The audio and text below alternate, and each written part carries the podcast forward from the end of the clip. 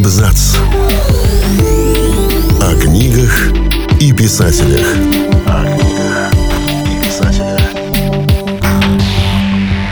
Может, чего-то в Советском Союзе и не было, но точно не фантастики. Советская фантастическая литература началась с наивной и мягкой толстовской аэлиты в 1923 году, но с развитием технологий становилась все серьезнее и научнее. На смену романтикам Толстому и Беляеву пришли строгие Ефремов и Стругацкие, а герои книг стали улетать к далеким звездам, а не мелко барахтаться в пределах Солнечной системы.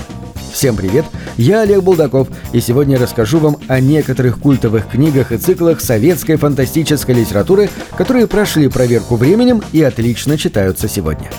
Писать многотомными циклами у советских авторов было как-то не принято, но братья Стругацкие, по праву считающиеся новаторами, никогда не делали поликалом. В 1968 году они написали повесть «Полдень, 22 век», которая положила начало циклу «Мир полудня», в его романах авторы представляют далекое будущее, в котором коммунизм победил на всей Земле.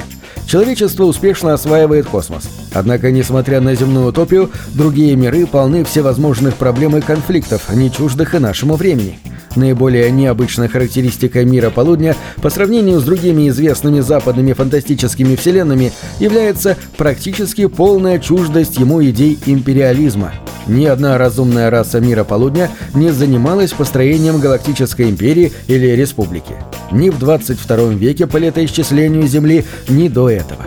Вместо этого они предпочитали держаться у своих родных планет, и лишь самые развитые технологические люди позволяли себе вмешиваться в дела других, но только в форме так называемого прогрессорства, безвозмездного, тайного и строго дозированного воздействия, способствующего развитию культуры отдельной цивилизации.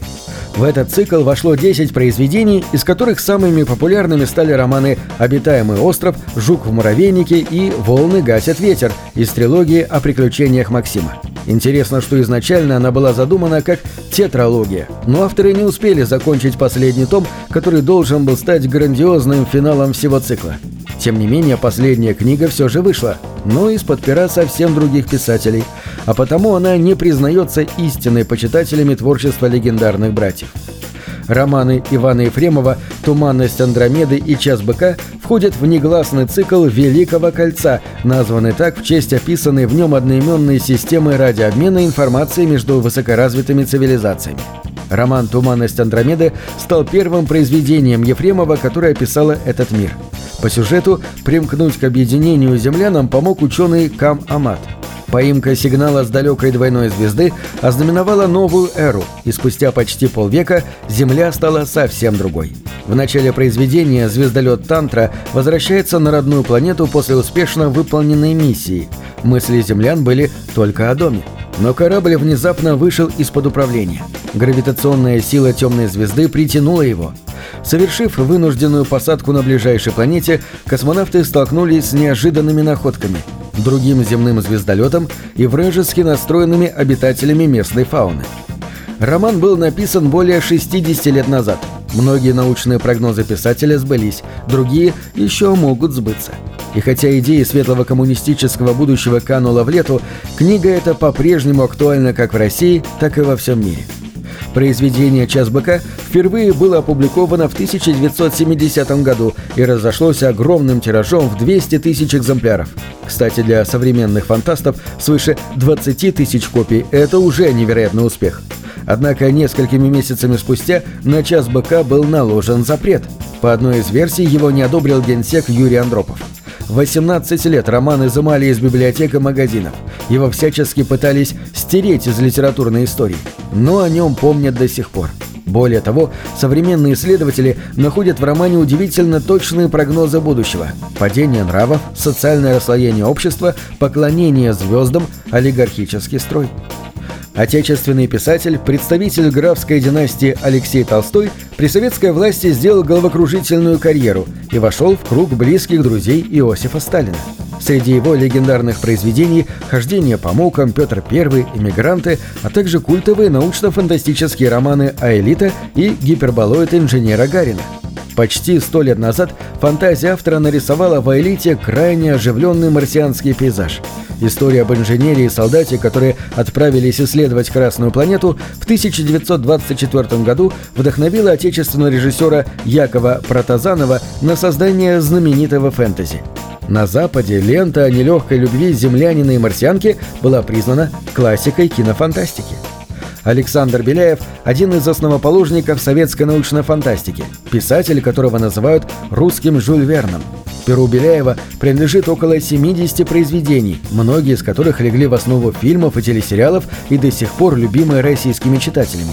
«Ариэль» – последний и, по мнению многих критиков, лучший роман Беляева – это история увлекательных и опасных приключений юноши из аристократической британской семьи, выросшего в удивительной эзотерической школе, где гуру-наставники, используя одновременно весьма жесткие методы психологического давления и древние практики поста и медитации, развивали паранормальные способности своих воспитанников. Однако судьба Ариэля оказалась необычной даже для этой школы. Ему пришлось стать объектом таинственного эксперимента, в результате которого он обрел способность летать. Не все космические экспедиции одинаково успешны. Именно эту мысль пытается донести нам книга «Поселок». Написал ее Игорь Мажейко, больше известный по творческим псевдонимам Кир Булычев. В этом романе нет веселых приключений и Алисы Селезневой. Это серьезное и очень взрослое произведение о людях, попавших в беду.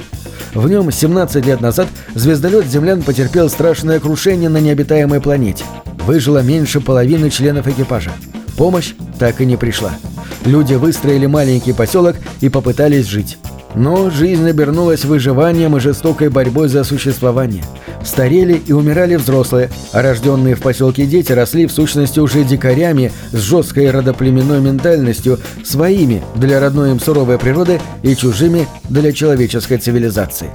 Три попытки дойти до брошенного корабля, чтобы забрать оттуда необходимые поселянам консервы и лекарства, книги и оружие, уже провалились. И теперь в страшный путь через смертоносный горный перевал отправляется четвертая группа, почти полностью состоящая из подростков. На этом все. Читайте хорошие книги.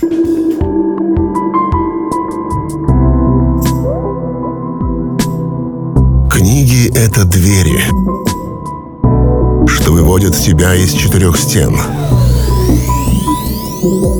С ними ты проживаешь другие жизни, а свою умножаешь в тысячу раз. Тысячу раз.